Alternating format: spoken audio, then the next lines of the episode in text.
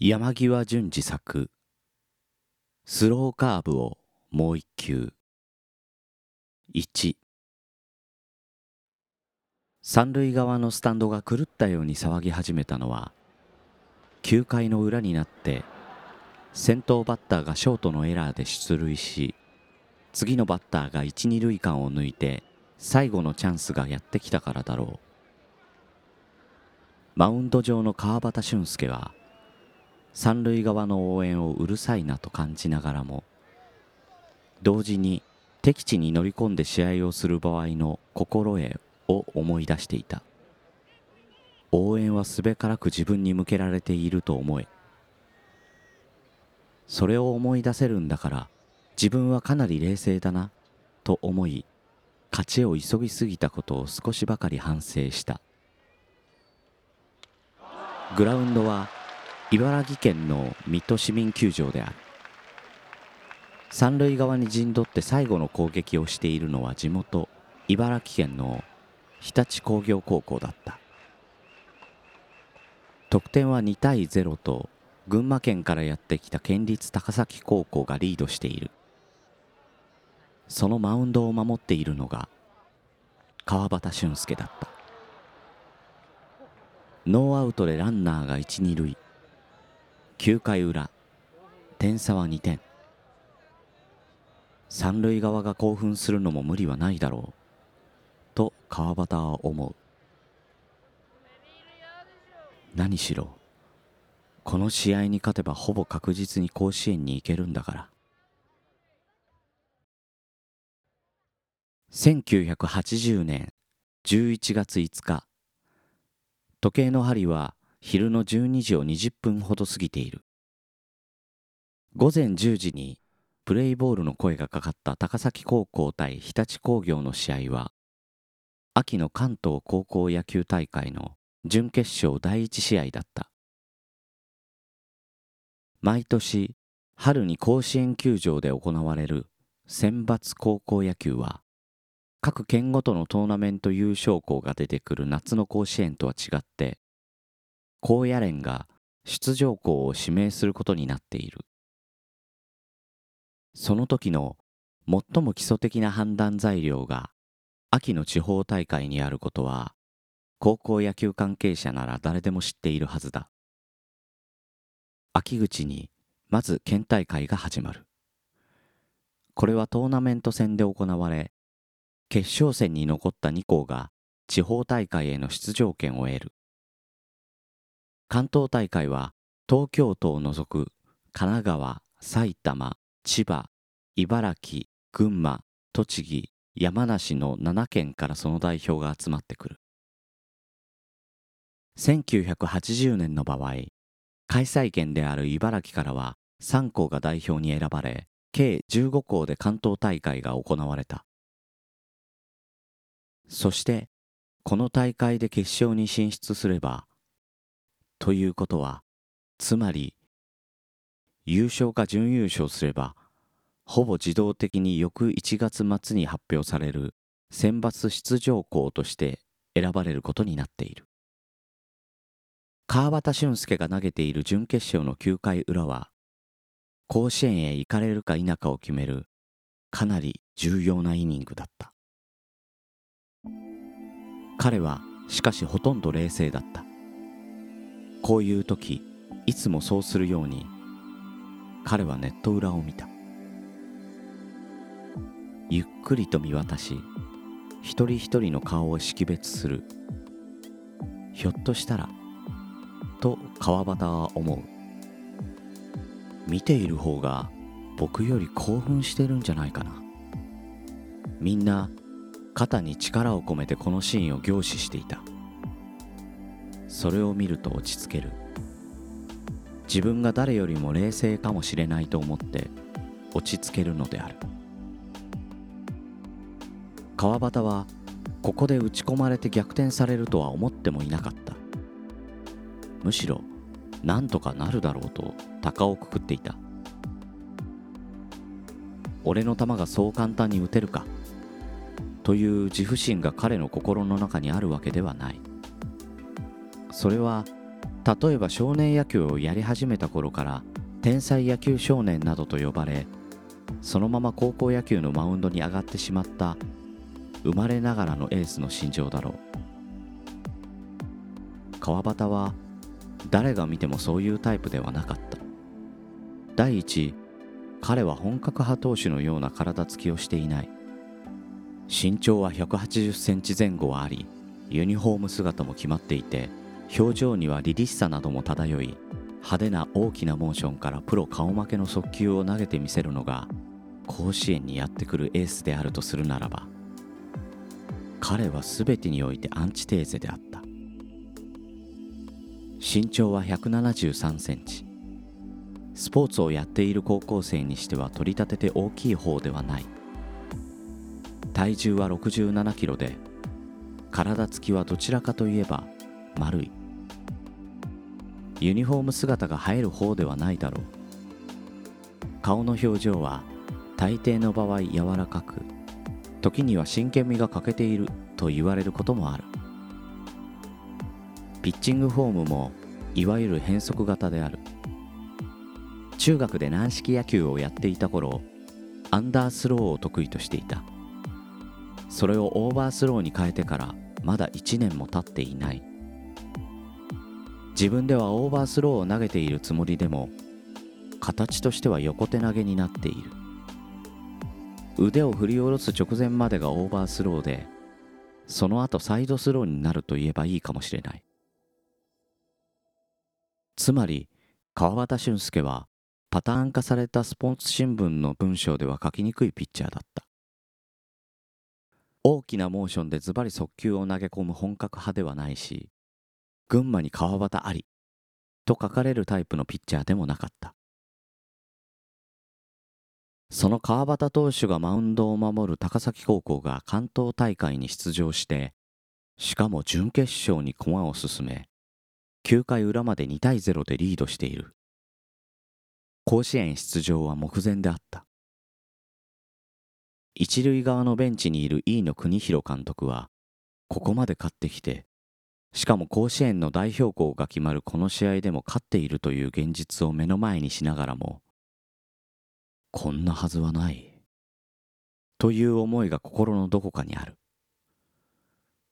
飯野監督には甲子園に行くということがどういうことなのかわからない。彼が高崎高校野球部の監督を引き受けてからまだ3ヶ月余りしか経っていない。しかも彼自身はほとんどと言っていいくらい野球経験がなかった。甲子園に出場するなど考えたこともない。と自信を持って言う人である。こんなはずはないと感じるのは彼にとって自然なことだろう。こんなはずはない。という感じはマウンド上の川端も持っている。甲子園に行きたいというのは野球をやっている高校生の共通の夢である。川端自身同じ夢を持っていた。しかしその夢が現実のものとなる寸前で彼にもさほどのリアリティはない。これじゃまるで漫画じゃないか。マウンドでそんな風に彼は感じている。だとするならば9回裏ピンチを迎えながらも劇的な幕切れでゲームセットになるはずさ。人事のようにそう思うとバッターボックスには緊張した面持ちで次の打者が入ってきた。9番打者だった。多分送ってくるだろうとバッテリーは考えた。1球目をファウルするとバッターは三塁側のベンチを見た。キャッチャーの宮下は速球のサインを送った。川端はうなずいた。バントさせればいい。腕を振り下ろすとき、バッターがバントの構えに入ったのが見えた。川端は投げ終えるとマウンドを駆け下りた。そこにボールが転がってきた。キャッチャーが、サードと叫び、川端は即座に三塁に送球。これでワンアウトになった。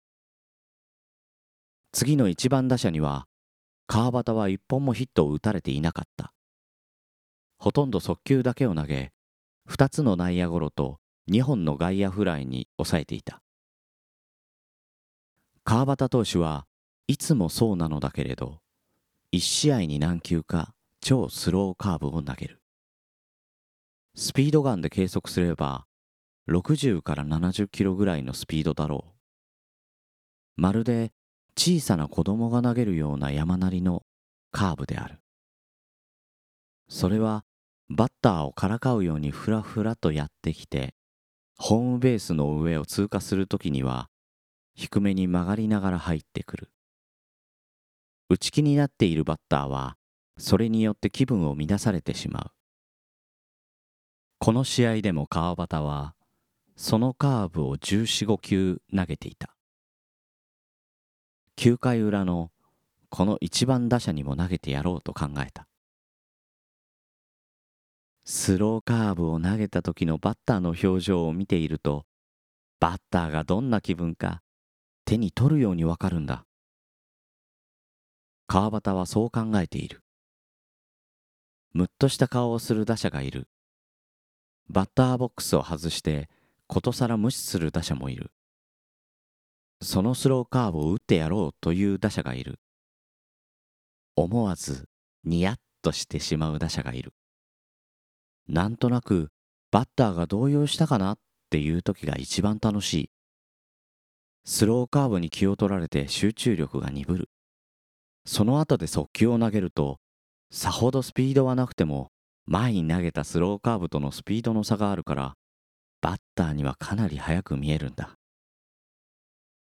9回裏一死一二塁で迎えたバッターにそのスローカーブを投げたのは左打者の外角に直球でストライクを取った後の2球目だった。例によってふわっと弧を描きスローカーブは外角の低いところへゆらゆらと落ちていった。球審はその球を最後まで見届けるとうなずくようにボールと宣告した。川端はスローカーブを投げた後いつもニヤッと笑いたくなってしまう。ストライクが入った時は大抵そうだ。それは「やった!」と開催を叫ぶ笑いではない。ざまあ見ろ！と相手を徴収する。そんな笑いでもない。ただスローカーブを投げた時が一番自分らしいような気がしている。2球目にスローカーブを投げた後間を置かずにサイン通りに直球を投げた。バッターは躊躇することなくその球を弾き返した。打球はセカンドの真正面にライナーで飛んだ。セカンドの上原は打球をつかむとそのまま一塁へボールを送った。飛び出したランナーは一塁ベースに戻れない。ダブルプレーだった。ゲームセット。やった！川端俊介は丸い顔をさらに丸くしてマウンド上でガッツポーズをとった。わーっと声にならない声を出してナインが駆け寄ってくる。ホームベースの前に整列して挨拶を済ませるとナインは一塁側ベンチに突進していった。一塁側には100人ほどの応援団が来ていた。選手たちの父兄と高崎高校野球部の OB たちと高崎高校の応援団の連中である。スタンドの方がむしろ興奮していた。誰も予想していなかった甲子園出場である。ついについにやってくれたんだな。うん。やってくれたんだよな。これでもう思い残すことはないぞ。涙を流す OB もいた。高崎高校に野球部が創設されたのは明治38年のことだった。それから76年が経過している。その間一度も甲子園に出場したことはなかった。いわゆる進学校であり野球名門校がしのぎを削り合う最近の高校野球の中では甲子園出場は容易ではなかった。だからこそ OB たちは涙を流せる。高崎高校の卒業生である福田武雄中曽根康弘という二人の政治家はこのニュースを聞くと同じような感想を漏らした。早速寄付せねばいかんな。この事態を一番信じられなかったのはベンチの中にいた当事者たちだろう。飯野監督はベンチに戻ってきた選手たちによくやったと声をかけながらも半信半疑だった。何しろ彼は野球に関してはズブの素人である。嬉しさよりも困惑が先に立つ。これは困ったことになった。大変なことになった。と思っている。ピッチャーの川端はなぜか漫才の2ビートのことを思い出していた。テレビで2ビートはこう言っていた。落ちこぼれ。甲子園では人気者。それがあまりに当たっているので思わず笑ってしまった。そのことがこのシーンで川端の頭にぽっかり浮かび上がってきた。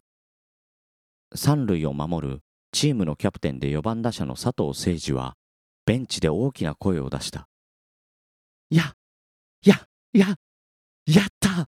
か勝ったんだ！彼には小さい頃からともる癖があった。その誰にしても共通している感想はこうだった。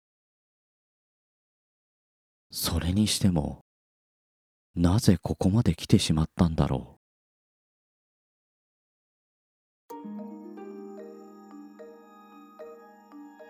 朗読の時間。山際淳二作。スローカーブをもう一球。この番組では感想リクエストをお待ちしています。宛先はグリーンドット朗読 at gmail.com もしくは朗読の時間ツイッターアカウントへの DM まで。定期購読をご希望の方は登録をクリックしてください。レビューもお待ちしております。ナレーターはグリーンでした。